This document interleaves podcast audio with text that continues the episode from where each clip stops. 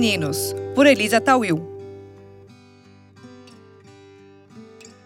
Bem-vindos e bem-vindas a mais uma edição de Vieses Femininos com gravação ao vivo. Então você participa aqui pelas redes sociais. Eu já aproveito para te convidar a compartilhar na sua rede pessoal ou marcar aqui quem você acha que faz sentido escutar essa conversa sobre maternidade e carreira. Vou chamar aqui a minha convidada de hoje, para estar ao meu lado aqui na tela. Bem-vinda, Gabi! Eva! Eu que agradeço, estou super feliz de estar aqui com você hoje, Elisa. Eu estou esperando uma responsabilidade, né? A minha editora-chefe agora nessa, nessa versão podcast. Mas vou, vou fazer o roteiro padrão do Viés Femininos Quero deixar vocês muito à vontade para compartilhar, interagir e mandarem seus comentários aqui nesse bate-papo gostoso. Que a Gabi, além de tudo, virou uma, uma amiga desse universo virtual, né, Gabi? Infelizmente, a gente só se conhece virtualmente por enquanto. Verdade. Mas isso há de mudar um dia, hein? Quero tomar um café, quero conhecer as crianças, quero conhecer até o cachorro. É Woody, né? O nome dele? Woody, claro, claro, claro. Não, vamos colocar todas as crianças para brincar e a gente poder falar, bater papo, conversar gostoso. Boa. Pessoal, para quem não conhece, eu vou fazer aqui as introduções. Gabi Teco, mãe de Gael, é multicarreirista. Ela foi de editora executiva da HSM Management, principal publicação de gestão e liderança do Brasil, a diretora de novos negócios da Cura Editora, uma startup editorial responsável pela publicação e distribuição da MIT Sloan Review Brasil e HSM Management em mei, menos de dois anos. Agora, mais recentemente, assumiu a liderança da, da editora como CEO. Essa mulher não para, é uma mulher, um exemplo de liderança feminina para nós. Jornalista de formação, é bicho criado em startups, espécie muito peculiar nessa selva empresarial. Por isso já ocupou posições como head de marketing, RH, comercial e outras coisas menos glamurosas, mas tão empolgantes quanto. Curiosa, lifelong learning e chocolatra, que delícia! A Gabi é filha do meio de uma família tipicamente italiana. O seu programa preferido é a macarronada no domingo, onde todos comem, bebem, tomam café e falam fluentemente as línguas, o português e o gritando. Gabi, querida, bem-vinda ao Viés Feminino. Eu descobri uma coisa muito legal, eu também sou filha do meio, olha só. Ah! Muito, muito peculiares, né? Gente, filhas do meio, filhos do meio em geral, eu escrevi sobre isso no meu boletim da semana passada, chamada The Making Off, que eu mando para a base da HSM, que eu conto que o filho do meio já nasce com várias soft skills, assim, porque a gente vira um diplomata, a gente é maravilhoso. Ó, aqui, filhos do meio, nos ouçam. Somos maravilhosos, porque a gente tem que ter um jogo de cintura, né, para lidar com o mais velho e o bebê da casa, que é o mais novo, que eu acho que a gente tem um diferencial competitivo importante. É. Então, não sabia também que você era filha do meio, Elisa um senso de sobrevivência nato, né? Nato, a gente já na... nato. precisa se, vira. se virar. Exatamente. Ai, que maravilha. Bom, hoje a gente vai falar sobre a falta de maternidade e carreira. E tem um dado que muito me choca. Eu trago em diversas edições aqui do Vieses, escrevo sobre isso, inclusive já escrevi para a HSM na minha coluna é, mensal, que é um dado do IPEA, que, que dá conta de que a participação média das mulheres no mercado de trabalho ficou em 46,3% na medição do ano passado, a menor taxa em 30 anos. Realmente é um problema é, estrutural da nossa sociedade, o que a gente vivencia hoje, a pandemia agravando isso, expulsando as mulheres do mercado de trabalho. Enquanto isso, você assume um cargo de altíssima liderança como CEO é, de uma editora com o peso né, e com a responsabilidade que é a cura né, nesse, desse segmento. Eu queria ouvir de você, Gabi, uh, palavras de incentivo para que mais mulheres possam promover e aumentar a participação no mercado de trabalho e alcançar trajetórias de sucesso que não são fáceis, mas são possíveis, como a história que você traz aqui para gente. Ah, eu acho que a primeira coisa, Elisa, é mulheres, não desistam. É, a gente sofre um pouco mais, os desafios são maiores, a gente encontra mais entraves. É difícil, justamente pela nossa participação ser menor. E quando a gente olha para cima, nos cargos mais altos, a gente muitas vezes não, não encontra as nossas iguais, né? não encontra, não ressoa, né? a gente não se identifica com a liderança. Mas eu acho que é não desistir, é, e acho que a maturidade, Elisa, traz algumas coisas para a gente, né? Hoje eu tô com 36, que eu não tinha essa visão quando eu comecei a liderar, que é não desistir é, sem perder a sua identidade é, e a sua forma de liderar com o olhar feminino, né? Aquilo que é a energia feminina, que é mais do que uma questão de gênero, e eu aprendo muito isso com a Elisa, é, a questão da energia feminina, ela é, o mercado de trabalho cada vez mais está precisando da energia feminina, só que no começo da minha carreira eu acho que eu precisei, em muitos casos, imprimir uma energia muito masculina para poder me posicionar. E isso eu sofri muito com isso, né? Porque a gente fica nesse embate de tipo, putz, se eu não, se eu não falo mais firme, se eu não interrompo, se eu não puxo a palavra, eu não sou ouvida. É, eu vejo isso se transformando em algumas organizações, que eu acho que essa é a, é a boa notícia. Na cura, a gente tem mais mulheres do que homens. É, dentro do grupo ANGA, já somos mais líderes mulheres do que líderes homens. Então, acho que a gente traz com a gente esse exemplo, essa força, é, e, e, de forma que eu me sinta mais à vontade, que eu não precise imprimir uma energia masculina para me sentir ouvida. Então, é eu sei que pode parecer clichê, mas eu acho que a forma que a gente tem, né, é, de, de ajudar outras mulheres é com a força do nosso exemplo, né? As palavras movem, os exemplos arrastam. Então, eu acho que é com a força do nosso exemplo e trazendo, e a Elisa fala muito disso também, eu gosto muito dessa ideia de sendo o que é possível ser, né? Não ser aquela mulher idealizada, super mulher, maravilha, que faz tudo, administra tudo, tá tudo ótimo, tá tudo maravilhoso. Não, não está. Então, acho que é sendo a mulher possível que a gente pode ser, né? Na vida e no trabalho. E olha que interessante, eu acredito que faz exatamente um ano que nós gravamos aquele especial, né, para para HSM sobre a gestão do caos. Verdade. A gente falou né? Foi eh, faz exatamente um ano quando a gente Era falou. Era comecinho da pandemia, né? Por isso, acho que a gente exatamente. sobre gestão do caos, exatamente. É. E, e aí eu falei de algumas ferramentas que naquele momento eu estava sugerindo para utilizar para gerir esse grande caos. A gente hoje parece que voltou para o momento ponto de alguma forma, né? Parece que a gente deu ali um fez um movimento de rotação na, na Terra e voltou para aquele para aquele momento de tudo está se transformando. E falei sobre, muito sobre microgestão, né, aquela gestão do dia a dia de pequenas coisas, porque a gente tem que se organizar em algo que já estava incluso no nosso automático. Né, como você aprende a dirigir um carro. No começo tem muitas coisas, muda a marcha, aperta o pedal, é, freio de mão, a luzinha, o não sei o quê, o para-brisa, de repente tudo vai automático, né? E a gente se viu precisando olhar para todos aqueles botões de novo e falar, meu Deus, como, como é que eu começo? Né? É, são coisas que não estavam inclusas no nosso dia a dia. É, falei sobre o planejamento a curtíssimo prazo, algo que a gente não consegue planejar a semana seguinte. Eu estava olhando agora o grupo de mães do WhatsApp, discutindo se a aula vai voltar presencial ou não. É, é, é tão difícil pensar nisso, né? E, e também falamos sobre essa, essa, exatamente essa questão do equilíbrio, né? Aquilo, o que é possível fazer hoje.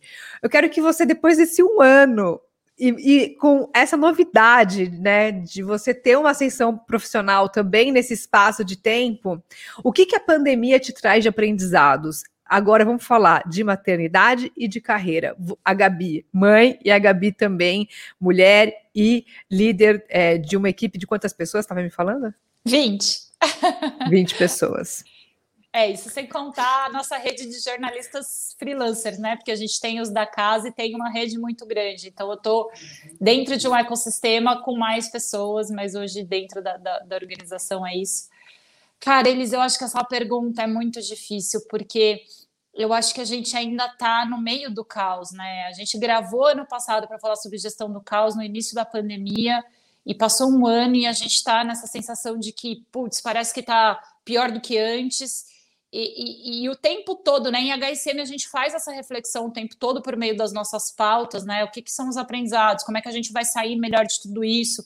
Só que a gente ainda não chegou naquela fase de olhar para trás e fazer o, o balanço, né?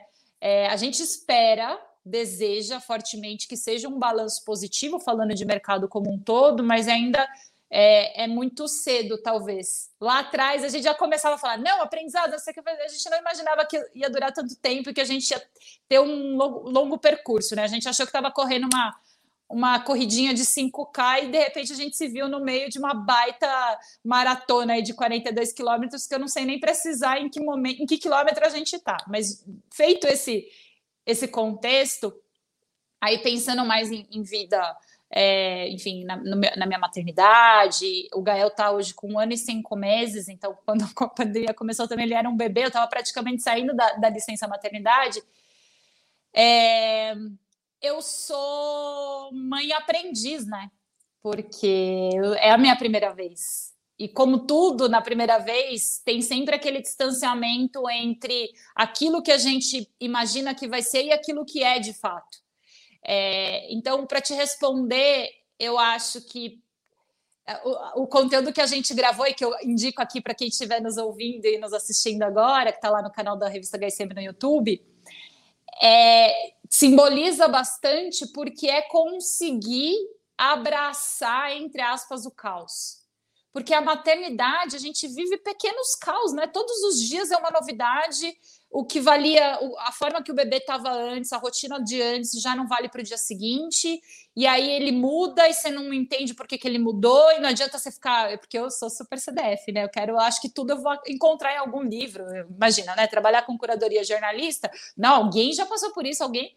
E aí você começa a buscar fontes diferentes, cada um diz uma coisa, e eu acho que é aí a gente faz um movimento que é muito bonito, né, na maternidade, que é você se voltar para dentro, né? É você voltar para casa, né? Da tua conexão com aquela criança e da gente poder perceber o que, que ela está querendo manifestar, que é diferente dos filhos da Elisa, que são comportamentos diferentes de outros filhos, de outras mães. É, então, acho que abraçar o caos e voltar para esse instinto bicho mesmo, e que, cara, sendo a primeira vez, tudo é novidade, a gente não entende, é uma nova linguagem, né? A gente desenvolve de fato uma nova linguagem. Então, acho que nesse nesse tempo, é, estando, tendo a oportunidade de estar 100% do tempo em casa, embora a cura, mesmo antes da pandemia, né, a organização, o grupo Angadino inteiro já era 100% home office, é, eu tinha compromissos externos, né? Eu saía para gravar, eu saía para fazer entrevista, eu saía para fazer reuniões. Estando 100% do tempo em casa, acho que a gente, eu ganhei essa oportunidade de ter ainda mais conexão é, com o Gael no, no, dia a dia. Assim. Eu não sei ainda a dimensão do que, que isso vai representar para mim, para ele, para nossa família como um todo. Mas eu acho que é muito bonito assim, esse movimento de aprender a falar uma língua nova e de reconectar com o que é dentro e não fora. Olha só, coloquei aqui nos comentários o, o link da parte 1 da gestão Boa. do caos e, e, revendo aqui que foi, acho que dia 12 de maio que a gente que foi publicado, a gente deve ter gravado mais ou menos nessa época também. É. E indicando aqui para vocês depois assistirem, são três partes desse especial que vale muito a pena essa conversa. E te passar um beijo aqui da Alda Marina Campos, que passou para dar um oi para gente. A Alda, que já esteve aqui, querida, também no Viés Femininos, falando sobre intraempreendedorismo, né, empreendedorismo, e uma mulher também muito, muitíssimo inspiradora, e faz parte do nosso ecossistema também, né, Gabi?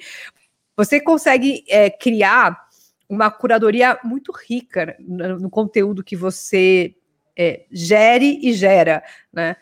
Como que é esse processo criativo de criar essa curadoria, buscar essas pessoas, esses temas é, e produzir isso, né, organizar essas peças para construir assim essa é, é, quase que uma composição, né? Essa composição dessa, dessa música que você toca tão bem nas produções que você dera. Legal. Uh, Elisa, é, essa, essa pergunta é muito curiosa, porque eu sou jornalista de formação, mas essa estando na cura foi a primeira vez que eu de fato atuei como jornalista, né? Como você leu aí na, na mini bio, eu, eu fui bicho criado de startup, então eu fui severina, fui um, de tudo um pouco. Óbvio que a minha formação como jornalista me deu uma excelente base de comunicação, sempre toquei os processos de comunicação das empresas e tal. Mas sentar na cadeira de jornalista e de ser responsável pela edição, né, que é essa, essa é o olhar da curadoria, quando eu estava de fora, eu via meio que essa, essa mágica, né, isso tudo acontecendo quase como uma mágica, uma pessoa super conectada, inspirada, que sabe tudo, fala com todo mundo e tal. E aí, sentando na cadeira aqui e conhecendo como é que funcionam as coisas, eu, eu, eu, aprendi assim uma coisa muito básica, assim, uma certeza que para fazer uma boa curadoria você não consegue se você estiver sozinha. Né? É o poder da colaboração do nosso time, porque o time é muito bom. Eu tenho o prazer de conviver com pessoas que estão conectadas, que têm experiências diferentes, que vêm de lugares diferentes, essa diversidade de formação, de olhares, de profissão, de idade, é, de tempo de casa é, traz para a gente né, as conexões de, dos estudos, dos grupos que as pessoas estão conectadas, a gente vai despejando tudo dentro dos nossos grupos, quase como um grande arcabouço ali de informações que estão rolando, e a gente troca muito, né? Então, a riqueza, óbvio, como editora, eu precisei desenvolver o meu próprio método barra processo de consumo de informação. Isso foi uma coisa que eu aprendi logo no começo, que era, eu tinha uma básico, assim, uma planilhinha com o link das principais publicações de negócio Brasil e Mundo, né? Que eu sempre dava um giro para saber o que está acontecendo, né? Aquela olhada nos sites, nas principais revistas. E aí, isso, com os insumos do time, é, você ganha uma, uma oportunidade de é, grudar lé com cré, sabe? Uma coisa que você vê aqui, que está lá e de repente você junta, você fala, ah, poxa, uma ideia boa. E o segundo ponto, não só o time cura, a gente montou um time muito forte no nosso conselho editorial. Não sei nem se eu posso falar aqui, mas vou falar. É, Mark Tawil é nosso conselheiro em HSM Management. Isso quer dizer que quando eu preciso saber de qualquer coisa que tenha a ver com as competências de comunicação, eu tenho para quem perguntar, né? Competências de empreendedorismo, eu tenho para quem perguntar. Eu não preciso saber de tudo, eu preciso saber fazer boas perguntas. Então, acho que o curador, no fundo, é a pessoa que está conectada com muita gente boa, sim, tem uma responsabilidade de olhar muita coisa, mas mais do que isso, quando ele tem uma percepção de que algo pode ser uma tendência ou algo pode ser uma próxima aposta do ponto de vista de assunto, ele ter pessoas especializadas para perguntar. E a gente tem muita sorte que a gente tem muita gente boa do nosso lado. Muito bom, né? Criar essa rede de apoio é fundamental, que tem tudo a ver com maternidade, afinal de contas, a maternidade sem rede de apoio é algo praticamente impossível. Eu quero saber agora a, a sua decisão de engravidar, uma decisão consciente, uma decisão que você sabia do momento. Como é que foi o processo seu quanto mulher de passar por essa transição e transformação, porque você, ao contrário do que infelizmente a, a, os números mostram das pesquisas, inclusive a Fundação Getúlio Vargas tem uma pesquisa que dá conta que 48% das mulheres que voltam da, licença maternidade estão fora do mercado de trabalho em até dois anos. E você teve na sua licença maternidade, né, na sua volta, uma ascensão profissional. Então, a gente tem muito para escutar da sua experiência e saber como foi a decisão de engravidar e o que você percebeu durante esse processo eh, dessa, desse aprendizado, né, é, enfim, feminino de, de, de gerir, né, da gestação, para que você também pudesse imprimir na sua carreira algo dessa transformação que nós passamos. Olha só, acho que mais do que ter é, essa oportunidade de é, ter uma ascensão profissional dentro da estrutura depois da, da maternidade, né, depois de ter ficado grávida e ter tido Gael, eu, eu vivi uma situação muito peculiar que eu acho que vale compartilhar para quem está nos ouvindo e vendo, que foi ter descoberto a gravidez praticamente no mesmo tempo que eu entrei na empresa e que eu sei que é uma coisa que causa muita apreensão nas mulheres. É, eu já estava te, tentando engravidar, então sim, foi uma decisão consciente. Eu trabalhava numa outra empresa, às vezes eu penso que eu não engravidei antes, porque o estresse que eu estava naquela outra empresa estava me, me, bloqueando, assim, foi um, um período bastante estressante. Acho que toda mulher que já foi tentante é, que, enfim, descobriu no processo que não tem nenhum desafio, problema para engravidar, né? Tudo naturalmente as coisas fluíram, sabe que quanto mais preocupada você fica com esse tema, mais difícil fica, né? Então, esse é um capítulo à parte. Mas só para não pegar o, o, perder o gancho da sua pergunta, eu já vinha num processo de tentativa, aí veio o convite da cura em janeiro. Em, fevereiro, dia 14 de fevereiro, meu aniversário foi meu dia 1 na cura dia 5 de março, 5 ou 6 de março, quarta-feira de cinzas, descobri que estava grávida. Então já, já meio que estava grávida no momento que aceitei, né? Porque tem aquelas contas malucas da quantidade de semanas e tal. É...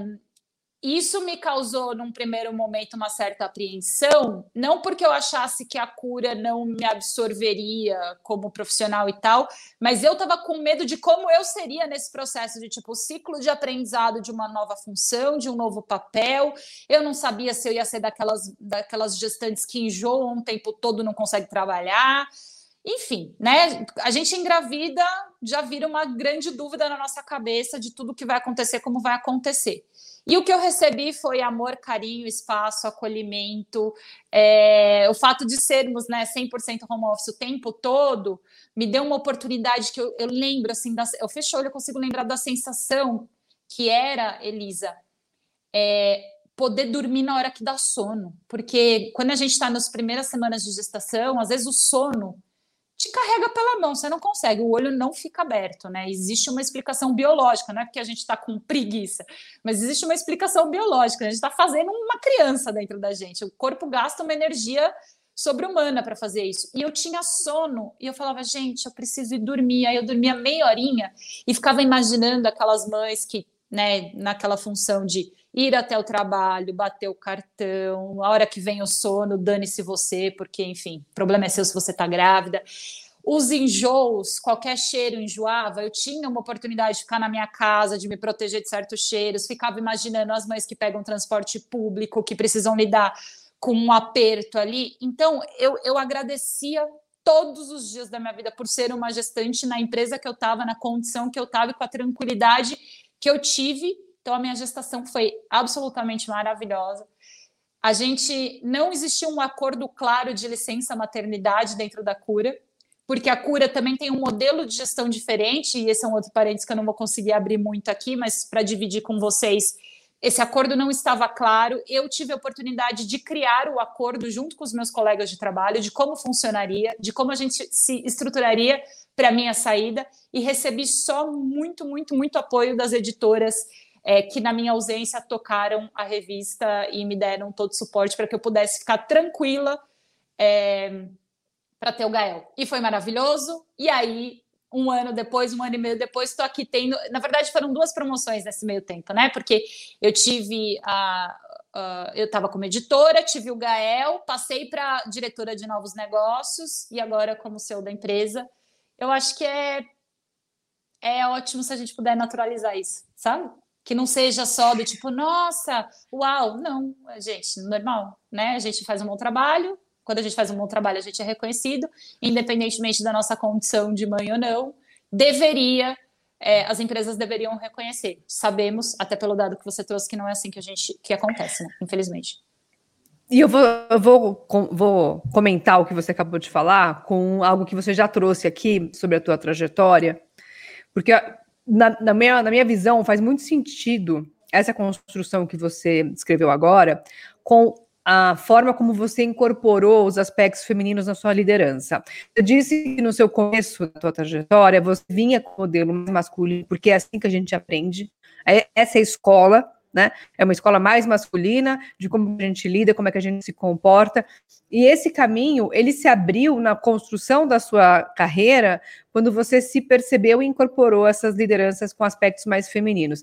E recentemente eu fiz uma pesquisa no, no LinkedIn é, perguntando assim para as pessoas: você acha que liderança feminina é sobre mais mulheres em cargos de liderança ou uma forma mais feminina de liderar, né? E interessante que gerou uma discussão muito rica, porque ainda não está muito claro para as pessoas que liderança feminina não é só sobre o fato de ter mulheres em cargo de liderança, porque a gente pode ter mulheres que não, primeiro que não se enxergam como mulheres, não, não entendem o que isso faz de diferença na organização, na sociedade e para si própria. Né? E depois, quando elas se veem, talvez não conseguem colocar na sua atuação, como você muito bem pontuou aqui, ah, a, a, a licença maternidade não estava muito clara, não estava muito construída. Então eu vou fazer o quê? Eu vou construir, eu vou gerir, eu vou criar. Essa é uma energia do Shakti, né, feminina, perfeita, e que quando você incorpora isso, você encontra uma barreira, você encontra uma problemática, você apresenta uma solução e, e né, co-constrói junto. Até pegando aqui a Alda, que participou brevemente da nossa conversa, a, a Alda fala muito em co-construir, porque a gente fala muito de sistema B e, e do ecossistema de que todo mundo pode co-criar. E co-criação é uma energia extremamente feminina, e que não necessariamente tem que ser exercida apenas por mulheres. Agora, como que é o seu ambiente de trabalho e como é que você percebe que essa energia feminina ela também reverbera para o time? Pergunta boa. É, para mim, Elisa, primeiro que é tudo muito, assim, até dando os créditos, créditos, créditos aqui, essa é a minha primeira participação efetivamente, né, à frente da cura como empresa toda, então é a minha primeira aparição pública, entre aspas, como CEO. Ai, né? que honra! Muito... Tô muito tonta, fiquei nervosa agora, estava tranquila nessa, nessa, entrevista. Agora, agora eu fiquei nervosa dentro do meu próprio podcast, porque eu me senti muito na responsabilidade de criar Não. aqui. É só para te dar exemplo, que eu acho que responde a tua pergunta, que tem a ver com eu estava numa posição, as duas posições que eu tive, tanto quanto editora, como editora, quanto é, diretora de novos negócios, eu não tinha efetivamente um time para liderar, né? Produzindo a revista, eu tinha uma interação com é, o meu conselho, com os nossos jornalistas que não fazem parte do time direto e com os meus colegas de trabalho, onde a relação era muito de peer, sabe? De par para par, assim, não tinha essa relação de liderança. Mudei para novos negócios, a mesma coisa. Eu estava sem time, né? A gente estava estruturando a parte de novos negócios, então não estava sem time. O que me faz responder essa sua pergunta, porque agora, embora seja a primeira vez, né, que eu esteja de fato tendo um time aqui, uma responsabilidade de responder pelo time, eu acho que a forma de integrar as pessoas traz muito dessa energia feminina, né? Como é que eu lidero, por exemplo, um time de jornalistas freelancer sem que eles tenham como é que eu engajo eles? Como é que eu faço eles se comprometerem com o prazo? Como é que eu faço eles entenderem a perspectiva da pauta que a gente está distribuindo e a urgência do prazo, me entregando com qualidade? Você tem, sem, sem, ter o cargo de ascensão, barra chefia, do tipo, faz porque eu tô mandando. Não, cara, não é. Já faz tempo que, que o mundo não é assim ou não deveria ser assim. E eu acho que é muito da energia feminina, né? De querer que todo mundo compreenda o todo, de querer que todo mundo entenda por que, que a gente está fazendo de um jeito A, não está fazendo de um jeito B. Eu acho que esse olhar do todo e essa, essa perspectiva de querer integrar as pessoas num grande grupo, né? Trabalhar ecossistemicamente é muito do que eu vejo energia feminina, que não é a disputa pelo poder de quem manda mais, de quem tem mais responsabilidade, de quem tem cargo maior. Não, é do tipo, como é que a gente pode juntos dar o nosso melhor resultado? E, e, sempre foi um desafio, né? Porque eu venho, embora tenha vindo de startup, eu venho de organizações que tinham formas mais hierárquicas, sabe? Do tipo, ah, você é desse time, responde para essa pessoa. E hoje, mesmo estando na cura, né, com esse novo papel e sendo responsável em, em, é, em responder pelo time, a gente tem uma forma mais horizontal, de integrar mesmo. Eu acho que o Anga e a Cura como um todo é, são organizações com energias femininas, né? A gente tem essa visão da, da, integração e não pelo poder, né? Não porque as pessoas se sentem obrigadas a fazer alguma coisa. Isso nos desafia, desafia em muitos momentos, principalmente nos momentos de crise, onde as decisões é, ficam mais complexas, né? E às vezes a gente está na liderança, a gente está com uma visão mais ampla do, do, do, do problema mas aí eu acho que se a gente, de novo, volta para a energia feminina de trazer consciência para todo mundo e querer a participação de todo mundo, as coisas fluem melhor. Eu é, acho que é, essa é a palavra, assim, acontece de uma forma muito fluida hoje. E não era assim. Minha liderança não era assim quando eu comecei com 20 anos, assim. Era, sei lá, acho que era uma energia totalmente oposta. E eu tenho provas porque tem pessoas que trabalharam comigo e perceberam essa, esse antes e depois, vamos dizer assim, sabe? Adorei, adorei, porque já, já é para o pessoal que nos assiste aqui no, no, LinkedIn, e nossa conversa também está sendo transmitida para o LinkedIn, é, pode conferir essa enquete que eu fiz, inclusive fiz uh, um post sobre hoje, é, sobre isso hoje, é, porque é um assunto que gera confusão. As pessoas acreditam que liderança feminina é algo que diz respeito a mulheres e somente a mulheres, e o nosso grande desafio é trazer, né? Para a pauta pessoas que queiram discutir e saber entender essa visão que você trouxe de uma forma muito clara. Agora, Gabi, você também está como host dos podcasts da revista da, da revista não, da HSM Management, né, o podcast O Pé na Estrada com o Cliente, é, que traz especialistas em experiência do cliente para falar sobre o assunto, e o outro podcast que é o Reação em Carreira, com né, insights para quem deseja se desenvolver profissionalmente. Vou fazer uma pergunta para você que geralmente fazem para mim. Como é que você dá conta de tudo isso? Não dando. Aí, tem que ser sincera, né? Não dando, não dou conta de tudo, gente. Assim, é, até para dar exemplo do que acontece na, na, na produção, né?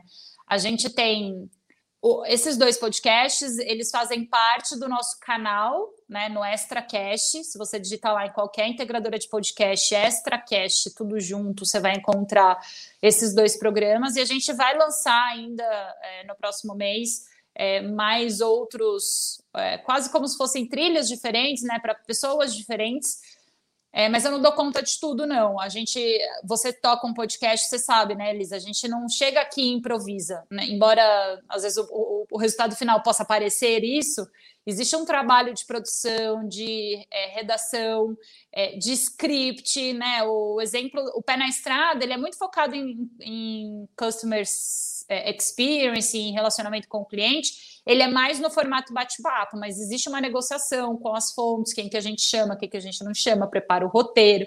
O Reação em Carreira ele é 100% roteirizado, a gente faz várias entrevistas, depois constrói isso num roteiro que é narrado, uma produção super apurada é, e que depende do time, né? Então eu não faço nada sozinho, embora a minha voz esteja lá aparecendo, é, e que eu esteja me descobrindo nessa função também, porque quando eu fiz jornalismo eu achava que a aula de de rádio jornalismo não era para mim, achava que você precisava ter uma mega voz super mega blaster.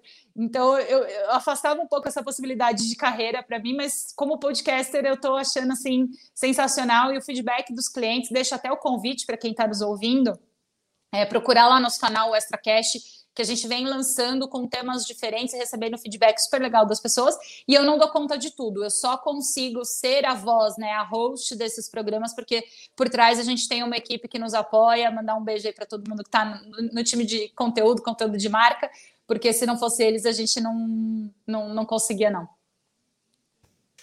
É, é isso mesmo, né? A gente precisa, de novo, a rede de apoio.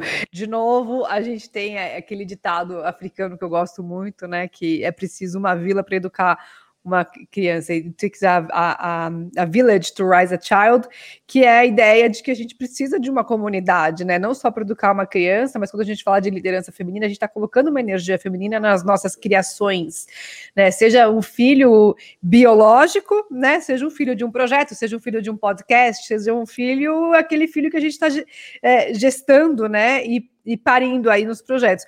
E depende mesmo de uma rede de apoio. Isso serve para qualquer é, criação, e a criação é uma energia feminina, tanto que quando a gente olha né, o, o mapa de polaridade, a criação é, e a criatividade estão na, na, no polo feminino. E tem um dado né, da, da Accenture que dá conta que empresas que possuem mais equidade de gênero no, no seu quadro são empresas até seis vezes mais inovadoras e criativas. Tudo está interligado, uma reação em cadeia, as coisas se conversam e é por isso que a gente tem que trazer isso para a pauta de uma forma muito clara, muito, muito, muito objetiva, né? E que fique uma mensagem é, que seja ouvida para quem está né, aqui nos ouvindo via podcast ou nos assistindo também pela transmissão. Gabi, quem são as pessoas que te inspiram? É, quem que você ouve? Quem que você para para ler? Porque eu imagino que você tenha tanto acesso a tanto conteúdo durante o dia. Agora, qual é aquele conteúdo que você vai buscar, que você vai atrás, aquela pessoa que você segue, que você para para assistir, para ouvir, ou até que você, numa dúvida, vai passar a mão no telefone e vai ligar e pedir um conselho? Que, quem são essas pessoas?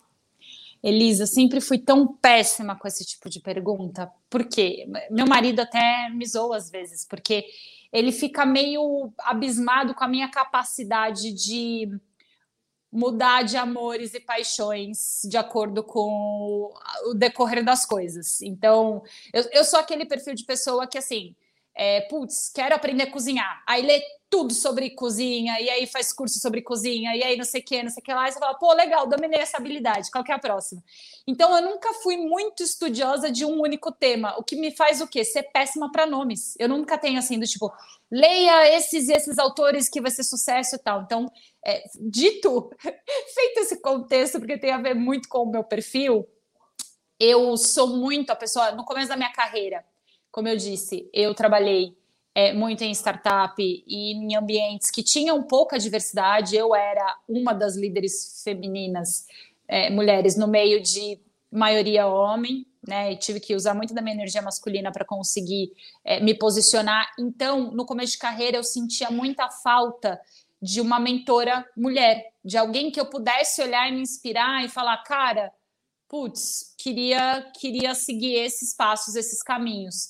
É, né, nesse momento onde eu ainda estava na busca, eu lembro de ter li, lido o livro lá da Sherry Sandberg. É, eu sempre esqueço o nome, porque eu sei o quê? Péssima com nomes.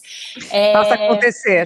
Faça acontecer. Eu lembro que isso me, me tocou demais, né? Porque foi uma mensagem que chegou assim para mim, do tipo, pô, pô tô, tô, tô entendendo, eu me identifico com essa mensagem mas eu nunca idolatrei alguém, porque eu é, idolatrei no sentido assim de ter um nome, Master Blaster, porque eu acho que a gente, essas figuras que não são presentes de carne e osso aqui do nosso lado, é muito fácil, né? É, a galera do Instagram é muito fácil se achar que a vida é perfeita, que a pessoa administra tudo, que tudo acontece e etc e tal. Então eu sempre preferi me inspirar em pessoas com coisas específicas que elas fazem. Eu sempre fui uma, sabe, carrapatinho. Já até escrevi nisso sobre uma news também, carrapato mesmo. Puta, acho que a Elisa faz isso bem. Então eu vou sugar tudo que a Elisa faz nisso aqui que eu acho que vai ser sucesso. Eu acho que tiveram nesse sentido várias mulheres que tiveram um impacto para mim assim ao longo da minha carreira.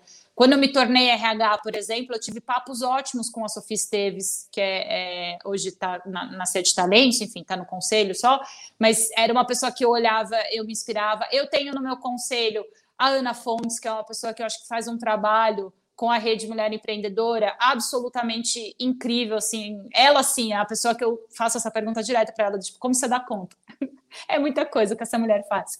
A parceiríssima dela que eu conheci. A, a, Ana, eu fico até às vezes constrangida de mandar um WhatsApp. Eu falo, eu acho que vou atrapalhar a vida dela. É melhor, é melhor eu resolver. Eu vou tentar resolver isso antes de escrever para ela alguma coisa. eu tenho essa mesma sensação, Elisa. A mesma sensação. E aí eu conheci por meio da Ana, da Ana a Júlia Nogueira de Sá, que já esteve com a gente também em edições.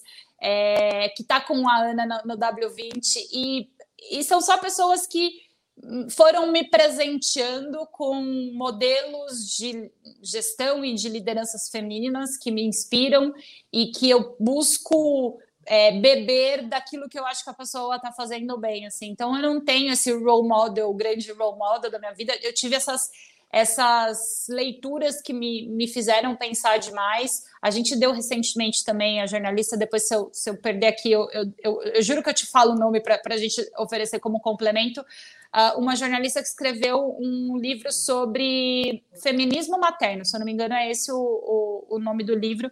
E ela conta esses dados, inclusive, que você trouxe da FGV, do quanto a mulher que está no mercado de trabalho depois que ela tem nenê, ela é praticamente expurgada do mercado de trabalho porque ela não encontra a flexibilidade que ela precisa para acomodar uma nova vida.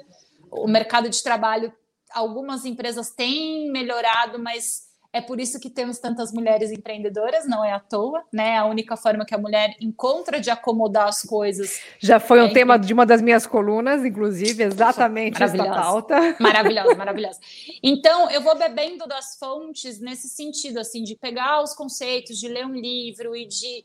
Eu não, eu não me sinto nem uma pessoa super especialista e preparada, sabe, sobre feminismo, sobre liderança feminina, mas como eu me inspiro em muita gente que está fazendo coisa legal, eu sempre me coloco na condição de jornalista. Se você me fizer uma pergunta que eu não sei responder, eu certamente vou ter para quem perguntar. Então aí eu corro, falo, me ensina isso aqui. Aí eu aprendo e a vida que segue, assim, é meio dessa forma que eu vou conectando. Bom, então maternidade e carreira, posso falar que o tema aqui, aqui, da nossa conversa, o que mais se destacou foi realmente a rede de apoio, porque também você ter as fontes corretas, saber para quem recorrer na hora que você precisa, é é, é, sobre rede de apoio, né? E eu estava falando até recentemente com, com a Malca Toledano, que já esteve aqui diversas vezes no Viés Femininos, é uma, enfim, uma, uma mulher que dá muita referência para nós, mulheres, e, a, da importância da gente nutrir a nossa rede de apoio, porque ela precisa estar tá também é, sendo alimentada. E isso no mundo corporativo é uma relação de networking, né? É uma relação de um bom networking, de um networking que você consegue criar esse, essa troca, né? Estar disponível, mas também oferecer essa é, essa rede. E, e aí, para finalizar a nossa conversa, eu queria ouvir de você o quanto que você tem é, investido no seu networking durante este, este, este, tempo que você está se dedicando, não só à mãe de Gael, mas à CEO da Cura Editora. Elisa, isso é muito doido na minha vida. Por quê? Porque eu acho que eu sempre fiz networking, sempre fi, trabalhei nessa construção, mas incrivelmente nunca fiz isso intencionalmente. Eu acho que tem uma um aspecto, talvez característica minha, não sei por que, que eu desenvolvi. Minha, minha analista que dê conta de responder isso, eu não vou responder agora. Mas eu escrevi sobre isso outro dia no meu boletim, que eu sou uma acumuladora de gente. Você já viu aqueles, aqueles reality show lá americano que as pessoas acumulam as coisas e vão botando coisa dentro do, do armário, e aí quando vê tem um monte de CD velho, etc e tal? Eu faço isso com as pessoas, eu não consigo deixar ninguém para trás. Então, eu trabalho num projeto num, com um cliente, aí eu já amo o cliente, já levo ele para minha vida inteira. Aí eu trabalho, sei lá, numa outra empresa, num projeto específico, com pessoas específicas, e aí eu já. Porque, como eu, eu acho que tem esse aspecto de você com esses múltiplos interesses, eu tenho sempre algum assunto que eu me conecto com a pessoa e eu não faço isso intencionalmente mesmo. Eu, eu falo, puta, essa pessoa aí sabe muito dessa coisa. E aí eu vou trocando. Acho que como a gente alimenta, né, na maternidade, de fato, como a gente é, fica muito ocupada, hoje a gente precisa agradecer as redes, né, que a gente tem, tecnologia, tudo que a gente tem à nossa disposição, que não dá tempo para ficar. É, tomando café o tempo todo com as pessoas, embora eu adore, eu adoro mesmo fazer isso sem motivo. É, a gente faz isso por WhatsApp. Eu costumo também, por trabalhar com curadoria, eu leio alguma coisa que eu lembro de alguém, eu mando. Putz, lembra que a gente teve essa conversa sobre algum assunto? E aí encaminho para a pessoa, é uma forma de, de, de, puxar um assunto, ver se a pessoa tá legal. É, eu acho que e deixando também nas pessoas uma marca positiva com o nosso trabalho, é uma forma da gente estabelecer essas relações que elas podem não ser intensas ao longo do tempo, mas a gente sabe que eu, por exemplo, eu estou agora à frente da cura e, eu, e hoje a gente tem uma editora que responde pela HSM Management, né? Eu saí dessa posição, mas eu sei que se eu precisar de algum apoio, suporte do meu cons antigo conselho, que eu posso pedir para o Mark, que eu posso pedir alguma coisa para você, que foi minha colunista, que a gente teve uma troca muito legal. E quando eu, eu digo pedir, não é pedir um favor, é responder uma pergunta. O, o Elisa, estou procurando aqui uma pessoa para a gente entrevistar é, para tal assunto. E eu sei que você domina essa rede de mulheres que empreendem, que estão. Tem alguém para me indicar? E aí acho que esse lance da também sempre pedir indicações ajuda, né? Porque a pessoa também fomenta ali uma, uma, uma relação mais próxima. Então, eu acho que eu sempre fiz isso naturalmente. Não sei explicar como é que eu faço isso, mas eu eu, eu, tenho no meu DNA esse meu desafio de não conseguir me desapegar. Eu vou acumulando gente. Aí eu tenho o quê? 350 mil grupos no WhatsApp, é, 30 mil eventos de nascimento de crianças e aniversários, e nunca dou conta de tudo. Eu vou administrando da forma que dá. É isso. E acho muito importante que as mulheres construam suas redes de relacionamento que sejam genuínas e que sejam sempre de trocas, né? Não seja aquela pessoa que só entra em contato com outro para pedir favor. É muito desagradável. Exatamente, exatamente, exatamente. É, é, desagradável e é uma relação que desgasta, né? É, bom, para finalizar, vou contar o meu segredo aqui, né, do Canta para Subir, porque a Gabi falou: olha, se não mandar mensagem no WhatsApp e ela não subir aqui, não... é capaz que eu não veja. Aliás, eu não sei porque até hoje, Mark Zuckerberg, você não conseguiu criar alguma ferramenta de colocar as não lidas para cima. Não deve ser tão difícil. Simples, Mas, por favor, né? É, porque aquelas mensagens ficam lá embaixo, que você ia deixar para ler no final do dia e ela sumiu. E aí eu brinquei com a Gabi, eu falei outro dia, eu vou eu, de manhãzinha eu canto para subir, eu mando um oi, que aí minha mensagem sobe e eu tô lá em cima e eu, ela me responde. Viu? E aí eu explico para todo mundo, isso é importante, Elisa. Quando eu não respondo, não é pessoal, eu só tô desorganizada e me manda um oizinho lá que eu vou, vou retomar e a gente vai continuar conversando, porque a Elisa a gente já pegou essa não, intimidade. Mas, mas, você me inspirou, eu mudei o status do meu WhatsApp, hoje ele é assim, se eu não responder, manda de novo. Porque é, é, se eu não responder, é porque foi lá para baixo, mas eu vou responder, só porque... Eu vou te copiar. Eu, Vou Pode copiar, copiar. Posso? Vou colocar, vou colocar. Meu status é se, se eu não responder, manda de novo, porque é, é porque foi seu ali, a gente precisa subir a mensagem. Adorei.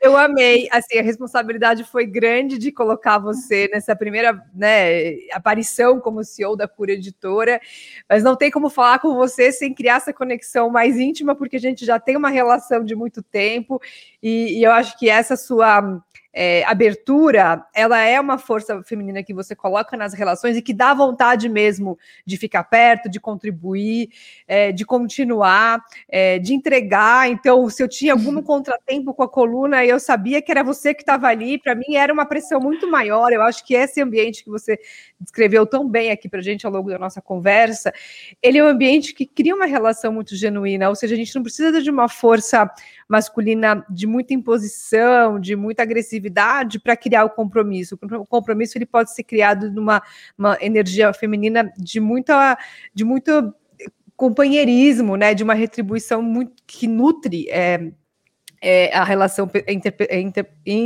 interpessoal. É. eu, eu, eu trabalhinhas. E, e, quero te agradecer por isso. Quero avisar vocês que acompanharam aqui, que interagiram. A Deise está aqui batendo palmas, a Karina Navarro, que estudou com você e trabalhou também comigo. Que bom ter você aqui. E todo mundo que interagiu conosco é, que essa edição vai estar disponível no podcast Vieses Femininos nos próximos dias, então siga os canais pelo Spotify ou, ou a, o agregador de podcast que você prefere, e fica gravado aqui, tanto no LinkedIn quanto no YouTube e Facebook. Gabi, obrigada, adorei. Foi ótimo eu conversar adorei. com você. Obrigada. Se me chamar sempre, eu vou voltar sempre. Lembra que eu acumulo ótimo. pessoas, não, não deixarei Vamos para trás. Vamos fazer várias edições, vários episódios, porque esse assunto não se esgota, né? Ele se multiplica. E quero te desejar um sucesso absoluto na, na sua posição de CEO na Cura Editora e que você possa inspirar muitas mulheres a quebrarem o telhado de vidro né, e estarem nessa alta liderança de empresas é, tão importantes como a Cura e com a trajetória que você conseguiu compartilhar com a gente em meio à pandemia, com o aprendizado da sua maternidade e que isso, essa mensagem a gente possa transmitir para que mais mulheres se inspirem com você. Eu só agradeço, Elisa. Você é uma inspiração para mim. É, o que você precisar de mim, pode contar, tamo junto. Obrigada para quem ficou com a gente até aqui. Obrigada, pessoal. Um beijo até o próximo Vieses. Tchau, tchau, tchau. Obrigada por estar aqui. Eu sou Elisa Tawil e essa foi mais uma edição de Vieses Femininos. Cada edição traz uma inspiração e uma mensagem de vida. Espero que esta tenha te inspirado. Acesse elisatawil.com.br e conheça mais sobre esse projeto. Até o próximo Vieses.